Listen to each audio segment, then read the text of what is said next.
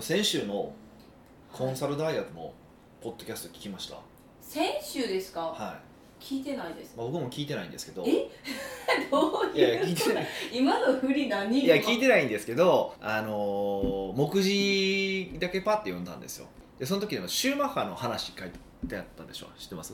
もうそれすら見てないんです。あほんまに。シューマッハあそうシューマッハのあのチームビルディングの話みたいなのが入入入ってたんですよ。でそれが実はそのこの間ケンジさんと喋ってる時にいやその話をされたんですよ。もう鈴木さんからシューマッハの話。そうそうそうネットフリックスでシューマッハのなんかやドキュメンタリーがあったと。でそれを見たらって話で、まあ、要はその自分が勝つためにの話の中でそのチームの人のもう名前とかだけじゃなくて家族の名前まで覚えてたみたいああはいはいはい、ない。うぐらいやってそのチームのハートを掴んでたみたいな話をししてたんですよ。で彼はだからそこまで勝利貪欲だったみたいな話をしたしてたんですよ。あそうなんやと思って。で僕まあ車系好きなんであのあじゃあちょっと俺もシューマッハ同じ同じように見てみようと思ってそのネットフリックスでシューマッハ見たんですよ。はい。ならその話してんのってほんま数秒なんですよ え数秒。家族の名前まで覚えてましたねそうそうそうそうそうそう。そのほんま1行ぐらいなんですよ。はい。でその1行に対してケンジさんはほうへえと思ったわけじゃないですか。まあそうですでも僕はどっちかというとそれを全編見てて思ったことはもういかにシューマッハがストイックなのかしか見てなかったんですよ。えストイック？ですごいストイックやなと思って。でほんまにこう勝利に対して、あのーこうこうすちゃんと考えて行動し続けてた人なんやなっていう文脈でしか読み取れなくてうん。で多分ケンジさんが言ってくれたからその文章があったのは見ましたけど、うん。もうお前の字幕で言うと2回ぐらいなんですよ。ペッペッて終わりなんですよ。はいもう多分僕それやったら多分もう言われてなかった。ら多分流してました。そこにあのフォーカスしてなかったで全くフォーカスが当たらなかったなと思ってそんなことにいかにそのシューマッハが天才なのかっていうことといかにストイックなのかっていうことばっかりがうん。僕はずーっと見ててわすげえなすげえなと思ったから。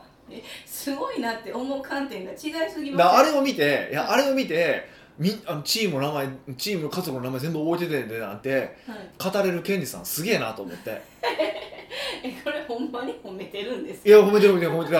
もう全然だからもう興味の差なんやなと思ってそうですよもうタイプが違いすぎますよね。ヒデさんと鈴木さんえそうなんでしょうけど、はい。だから僕はそのシューマッハの凄さっていうのはもともとの天才性とそのストイックさだと思ってたのに彼はそっちを言ったわけじゃなんですよね。うん。で僕らがねそのストイックの中にたまたまあの名前を覚えるというのもあった程度しかないからもう要はうん。塩抹殺の話なんですよ。僕からするとあんな話って。うん。でその塩抹殺の話をあのすごい僕に語ってくれたんですよね。まあちょっとそれあの、まあ、諸事情があってなんですけどね。はい。あって語ってくれたんですよ。だからいやほんまに人ってあの同じもの見てても全然違う見解出すんやなっていうのを本当に思ったんです僕あれを見何回見てもあのそこには思い至らないです。一応2回見直したんですけど。一応一応おえと思って見直したんですけどやっぱりいやそこは俺は全然全く思わんなと思ってそうなんですね、うん。もうなんか確かにもう2人の印象が違いすぎて私もどっちが どうなんやろうって思いますね、うん。杉さんは社員の名前まで勝利するためで、あのそのあのチームの。ねチームのスタッフのあの車のメンテとかしてくれる人のはい。名前まで覚えてたみたいな話をしたんですよ。うん。で僕からするとそこの話じゃなくてそのチームが勝つためにもう最後までそのメカニックがやってる間も横でずっと残ってたっていう方ばっかり僕はフォーカスしてるんですよ、うーん何なんですか、ね、生きるスタンスが全然違うなと思って。そうですね。そうあのほんま面白かったですあれは。だからこれちょっとみんな見てもらってどっちの印象が強いのかって見てほしいなと思ってて。もう第3の印象第4の印そうそうそうするといやえもしかするとタイプがそれで分かるかもなと思ったんですよ。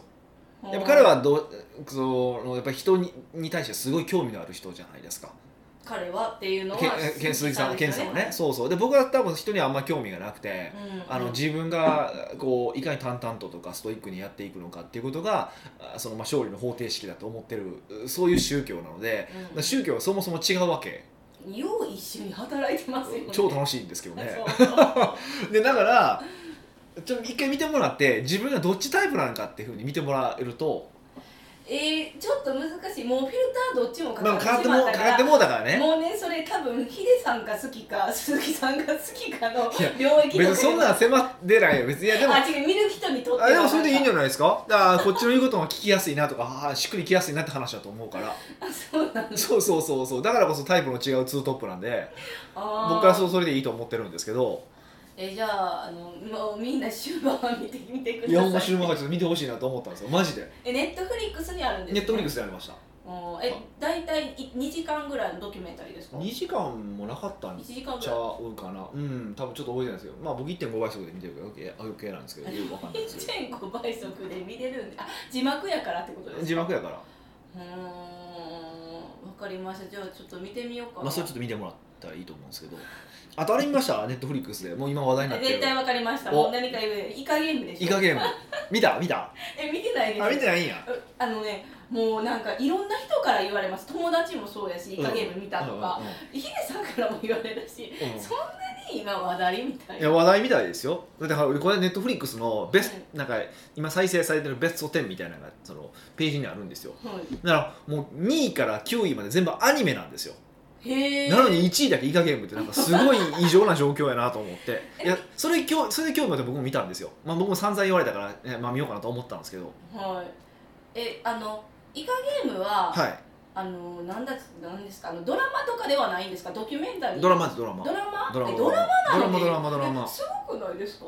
え何が？えだって1位なんですよね。一位。ネットフリックスってあの全世界ですか？あの日本だけじゃない全然世界じゃいないから分からへんけど、まあ、もしかしたらランキングがその日本のかもしれへんけどね。ああう。んそうすごい。なえちょっと見てみようか。え何話あるんですか？なんか私結構見るのを避けるタイプなんですよ、はいはい。なんでかって言ったら多分見ちゃうとむっちゃ見ちゃうんですよ。あそうっすよねだからハマるのが嫌で止めるタイプやから。そうですね。僕もたたまたまはい。こうちょっと移動が多かったんで飛行機の、移動が多かったから飛行機で見ようと思って全部見れ見れたんですけど。えそれももしかして1.5倍速なんですか？もちろん。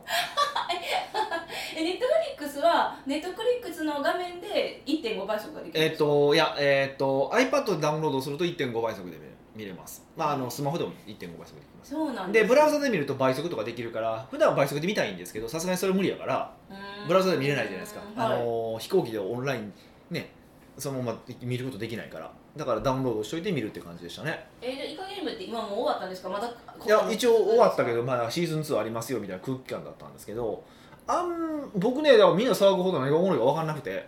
え？みえそうそっち？いやそれ言いたかったんです。よどうどうやったんかなと思ってみんな見た人どうなんかなと思ってて。でい第1回一回目だけ見たらおこれは結構おもろいんちゃうみたいな話。なんかおもろそうやなみたいな思ったんですよ、はい正直。正直ね。思ったんですよ。あの空気的に言うとあのカイジみたいな雰囲気ですあーごめんなさい。カイジを見てないです。あそうなんや。藤原竜也のあそうそうそう。ちょっと。キンキンに冷えてやがる。ね。あのあの。いや見てないから分からあない。そうなんですね。はいはい。あの地下帝国でビール飲んだ時のね言い方なんですけど 藤原竜也のことはどうでもいいんですけど、まあ、要はその借金抱えた人たちが一発逆転を狙って、はい。まあ、そのみんなでゲームするみたいな話なんですけどで僕が期待してたのはその1回目ぐらい期待してたのは、まあ、要はそのゲームに失敗するとどんどん死んでいくわけですよそういうゲーム。もうそういう話これは問題ないと思う。んでででカイジもまあ似たようなもんなんですよね、うん。そうゲームにまあ脱落していくと、まあ、死ぬのか、まあ、あの地下帝国に追い込まれるかさだけさだけなんで最悪な状況に追い込まれるっていう話なんですけど、あのカイジはどっちかというとその戦いの中のその駆け引きみたいなうん。話なんですよ。ずーっと。はい。基本的に。うんあのいろんな落とし込むためにどうするの？か相手をどうやって陥れるのかとかですね、はい。そういうき基本はややつなんですよ。はい。でもイカゲームめっちゃ人間ドラマなんですよ。なんかそれぞれのそのメンバーのなんかこう背景とかの話とかがね家族関係の話とか出てきてもう余計やねその話と思ってもうイラッとしてきて。えー、そっちの方があの良さそうな気がするんですみんなそうなんかな？いやもえそやっぱヒデさんがおかしいんちゃいうます？全然もういらんわって思うんですよああいうなんかこう家族の話とか。いやもう俺こういうのはもうそういう駆け引きが見たいなと思ったからもう超超がっかりして、だから駆け引きの中に、うん、その人だから私とヒデさんは駆け引きするんだけれどもヒデさんの背景とかを知ってたらまた駆け引きの条件とか変わってくるかもしれないからそういう人間ドラマをいややってるじゃないでですか。で結局で駆け引き一個も出てけへんねん。えー。ほぼほぼ。ほぼほぼ人間ドラマで終わってまうんですよ。えそれ本で当オチもまあ人間ドラマなんですよ。うんでもはあ？と思って。なめんなよ。と思って。マジで。そうそう。いやほんまちょっと久々にイラッとしたんですよねあれ。え鈴木さん見てないかな？どうやってそれだから見たから確認したいんですけど。え要は多分ねそうですよ。あの結構海外ドラマでもそういうの多いじゃないですか。例えば海外の映画とかでよくあるのがねなんかこう、まあ、ヒーローが出てくるじゃないですか、まあ、うん24なんか典型だと思うんですけど、まあ、ヒーローが出てくるわけじゃないですか、はい。で途中でヒロインがなんかわけのわからん邪魔し始めたりとかヒステリックを起こすじゃないですか、うん。でそれでそのせいでなんか作戦が失敗したりとかするでしょ、うん。もうお前出てくんなよボケって思うんですよ。えだからドラえもんやねんって。はあって思う。うんお前がおらんが飲む早く解決しろボケみたいな。それ意味のわかん遠回りせんでやねん。なんやねんそのヒステリックボケって思ってまうんですよねいつももうねわかります。ヒデさんは監督とか脚本書けないですわ。えかけいやいや書いちゃうと書けるよだから。ああそうかそうかえでもそういうなんていうかあの本当はそうやったらうまくいくけどやっぱ人間が絡み合ったら現実世界でもそううまくいかないじゃないですか。いやいらんそういうのが面白いんですよいらん人はわ。でもあのワウワウとかのねはあのビジネスドラマもあるわけですよいろいろ結構あるんですよね。まあ何個かあるんですけどまあ大体書いてるのがあのあの人何だっけえっ、と何やったっけ？忘れた。あの半沢直樹とか書いてる人。池池井戸潤や池井戸池井戸潤なんですけどはいもうねあの人の話だから僕嫌なんですけど いや要は要は何が言いたいかっていうと大体そのパターンなんですよ。要は要はなんかねあのこうこうまあサラリーマンとかでこう組織には戦ったりとかしてるわけですよ。うんやるなんかこう家族家族でねこう最近帰ってけえへんとかしょうもないことを嫁とか言ったりとかするんですよ。もうええねんと。うん。だからそうそう子供がくれたとかさもういらんねんって。でだからその「ハゲタカ」ってドラマが僕めっちゃ好き。はい。だって NHK の方ね。今 TBS の方はいまいちなんですけどはい。あの NHK の方のハゲタカはもうそういうのな一切ないんですよ。うん。一切背景がなくてもうそこの中のそのビジネス上の戦いだけでちゃんと終わるんですよ。全うん6回かなんか。ちゃんとピシッと終わるんですよ。だあれがねすごい好感持てるんですよ。えー、なんかちょっとヒデさんらしからぬって感じ。そう？なんで？えヒデさんらしいんですけどヒデさんらしくないみたいな。どういうことどういうこえなんかそうやってあのあの家族とかをを一切排除してそのビジネスだけの話をしてほしいっていうのはうん。なんかめっちゃわかるんですけど、コンサルとか入っとっても、うん。ヒデさん結構家族の話とか聞いたり、うん。その問題があるからなんかちょっと解決したりするじゃないですか。とそれはもうだからそれと同じようなドラマ。それは問題解決を手法としては使いますよ。はい。やしあの結果出すためにしますけどドラマには余計な要素やなと思って。なんか1話分その家族の話で取られるじゃないですか。はい。いらんわ。お前の嫁がどうなのかお前の娘がグレよ関係あらへんわこの話にって思うんですよで結局最後何かって別にそんな大して関係なくて でも結局なんかが家族も「あよかったねお父さん」とかって言い始めて「なんやねん」と「実はお父さん苦労してたんだね」みたいなことを言うんですよ。なんやアホかと。いやえそれをだからそれがヒューマンドラマですよ。やっぱだって現実的にそうじゃないですか。だってサラリーマンで違うんですか？いやそだってプロジェクト X 見てみやほぼその家族の話出てけへんよ でもちゃんとあのそうでもちゃんとそう頑張っていろんなこと乗り越えて買った。そう最後あの世の中にこういう商品が売れ,、ね、売れるようになったとかって話ができるわけだから別にこのができるわけですよ。ドラマには。なのに何やあの家族の要素みたいないうふうに僕は思うって話なんですけどまあだから これを聞いて、まあ、どう思うかどう思わないかは全然わかんないけど僕の、僕のあの感覚ではそうなんですけどみんなどう思ってんのかなってだからもうあのイカゲームなんかもう第2話丸々いらんもん俺からしたら。はあ？第二話がそうなんですそうそうそうそうそう。えーあれですね。なんかヒデさんが受けなかったら大衆は受けるんかなって思ってきた。あいやでもカイジは受けてるしな。あライアーーゲームとかもそうじゃないですか。あライアーゲーム好きでした。あれもそうじゃないですか。面白い。あれ別に背景とかないでしょ？まあまあまあまあまあなさそうですね。ゲームの話基本的にないじゃないですか。ゲーム内での人間性の話そうそうそうそうそう。って考えていくと余計な要素な感じがもうすっごいするんですよね、無駄な話はいらんみたいな。そう。イカゲームなんかだからもううーんでそう面白い面白いって言われるんだけどうーんっていう感じで僕は思ってますっていう話なんですけどだからでももしかするとこれもケンジさん的な視点とかあの他の視点で見たら面白いかなと思ってこんだけみんなが面白いって言ってるってことはね。そうですね。そうそうだからあのみんなどう思うんかなと聞きたいなっていうのを思ったっていうだけなんですけどね。じゃあもうシューマッハの話とはい。イカゲームの感想もしあればあのそうですね、いただけると。ば嬉しいな。そうそうそうだからどういうあの鈴木派なのか北岡派なのか あまあそれともまあ別のえ感想を持ったのかなんかちょっとあの教えてもらうとちょっと嬉しいなと思いましたね。北岡秀樹の奥越えポッドキャスト奥越えポッドキャストは仕事だけじゃない人生を味わい尽くしたい社長を応援します。改めまして北岡です。ミカです。はい今回のご質問は？今回ははい。ニックネームももこ SOS さんからのご質問です。なるほど。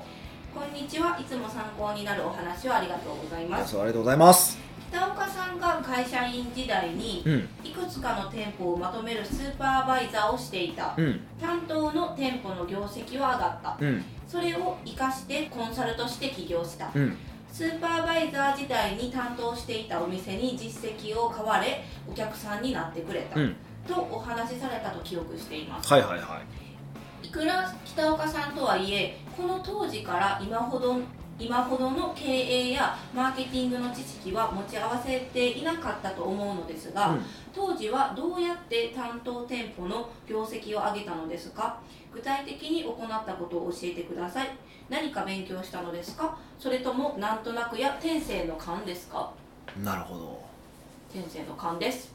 はい終わり。みたいじゃあそれにしましょう。かなそうえどうなんですか？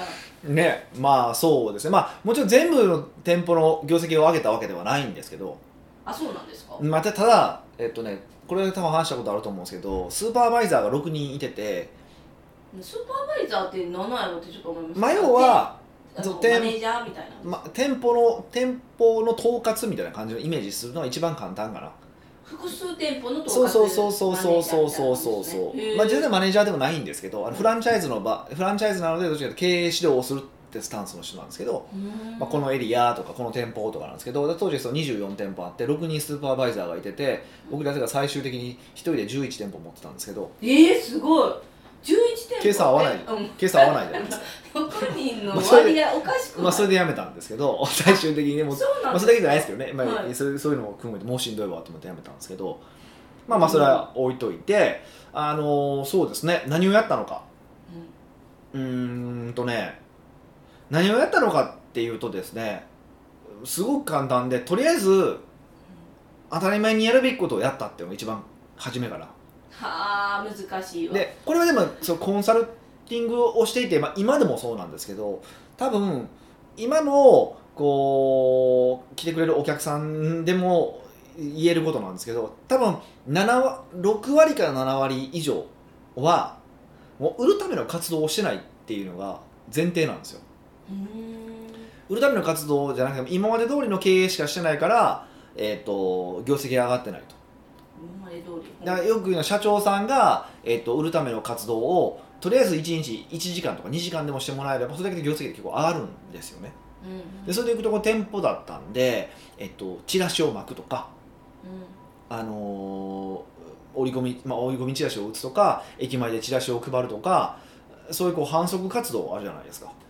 ああとあれかあの他の店舗に自分のチラシを貸してもらうとかああ自分と関係ない他の店。舗そうそうそうお貸してもらうとか。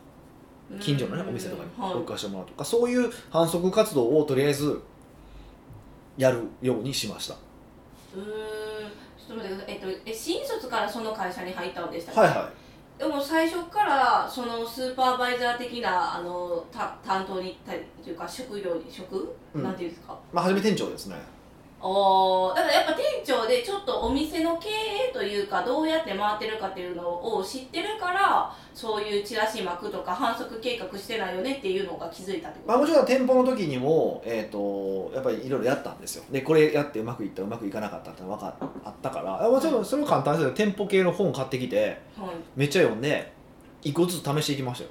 シンプルに。うーん。うんその会社はまず店長をさせてそれを内調なんか内部のことを知ってであのスーパーバイザーにならせるみたいな感じだったんですかまあそんなキャリアプランがあったわけじゃななかったんですけどね。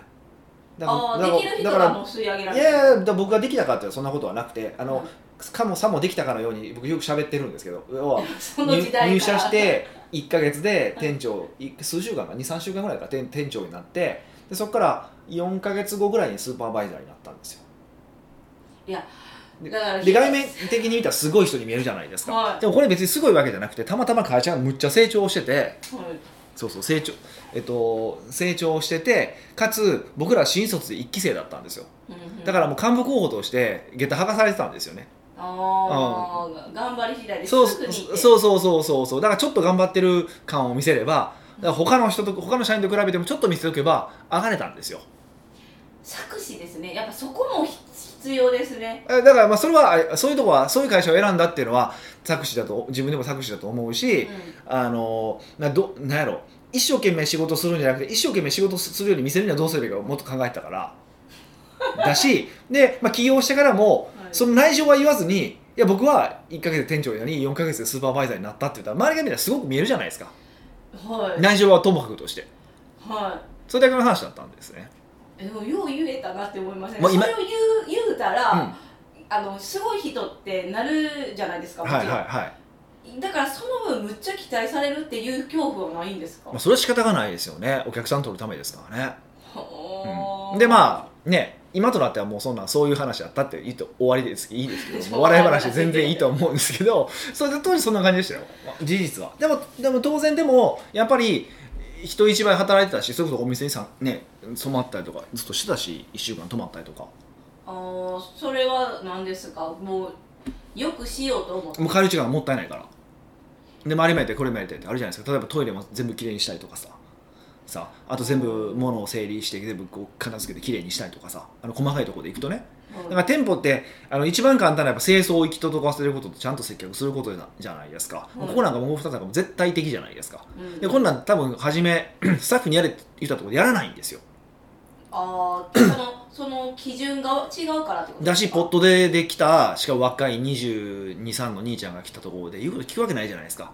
アルバイトがそうそう。しかもアルバイトの方が歴長いから当然そのオペレーションうまいわけですよ。ああそうですね。そうそうそう。ほんならそんなやつの話聞けるかってなるじゃないですか。うんだからもう僕がずっと掃除してずっと整理して全部きれいにして。ええー、本当にそうなんですか？全部やりましたよ。それは、えっと、何ですか？やっぱりもちろん売り上げを出すためだけれどもそういうなんていうかあの店員店員たちにいいことを聞かせるためでもあるってことですか？もちろんもちろんもちろん。でいきなり行っていきなり命令されたらはあこの人ってなるなるやんでもその時にちゃんとこうやって自分は店を良くしようとする姿勢を示していくっていうことが一番大事ででそうするとだんだんあこの人の話聞いてもいいかなっていう人が現れるからにここ手伝いましょうかとか言ってくれた人が現れるからそういう人から順番にこれやってほしいあれやってほしいってお願いしていって手が空いたところから反則したりとかしていったって感じかな。うーん。じゃあもう一気にガラって変えるよりそのとなちょっとずつステップバイステップでこうやっていったって感じですか？そうですね。外から見たら一気に見えたと思いますけどね。だってもう2週間ぐらいでもう全部掃除するから。止まって。2週間で全部掃除する？そうそうそう。でまあだんだん日はちょっと手伝いましょうかってなってくるやん。そうそうそう。だから2週間僕からそう2週間徐々に徐々にやっていたつもりだけど周りが見たら2週間で変えたってなるじゃないですか。店の雰囲気変えたってなるじゃないですか。そうそう。だから一瞬のようには見えますけど、まあ、2週間徐々に徐々にやりましたよねだから多分一番初めやるべきことはそう店舗でやるべきその接客とか清掃とか整理とかむっちゃ当たり前のことですよね、うん。3- 3S とかって言うじゃないですか、うん。ああいうのをとりあえず全部見直すことですよ。普通やったら自分じゃなくてそれをやらせようって思っちゃいますけどね。うんでもやらないじゃないですか。そうです。だからやらすためにどうするんやろうっていうなんかことを考えてやらすためにどうすればいいのかって言ったらもうもう自分が先やる寝ずに全部やるっていう濃く え？まあそう24時間営業のお店だっただったんで。へえもうとりあえず寝ずにやってましたね。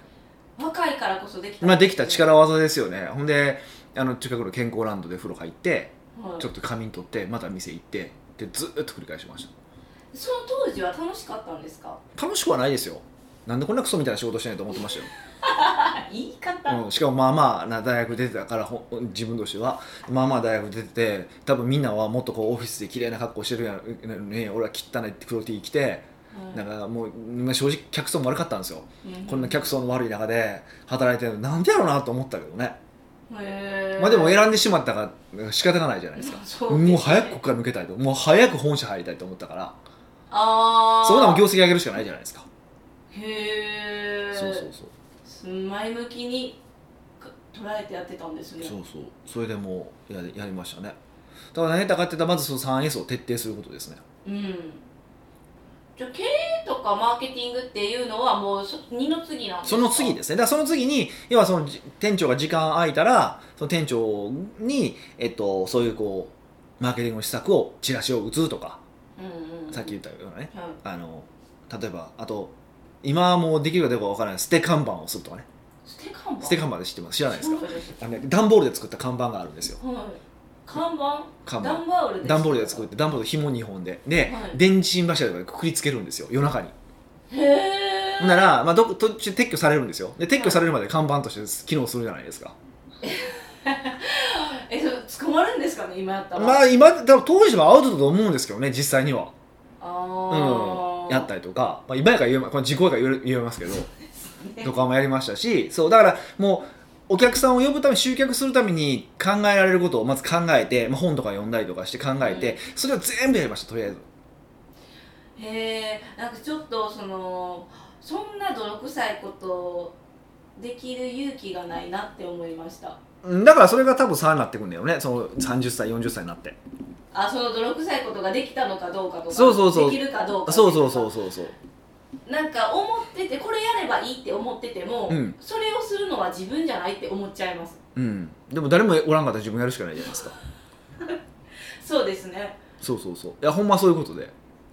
うーん。そうか。はいえっと、ひそういうヒデさんの姿見てたから聞くからそういうことをやってって言いにしても聞いてやってくれる。まあ、聞いてくれる人も現れてくるって感じですよね。ああまあ100全員が聞いてくれるとは思わないけどででもだんだんそれがこうメインストリームが言うことを聞く方になってくるとむちゃくちゃ楽になっていきますよね。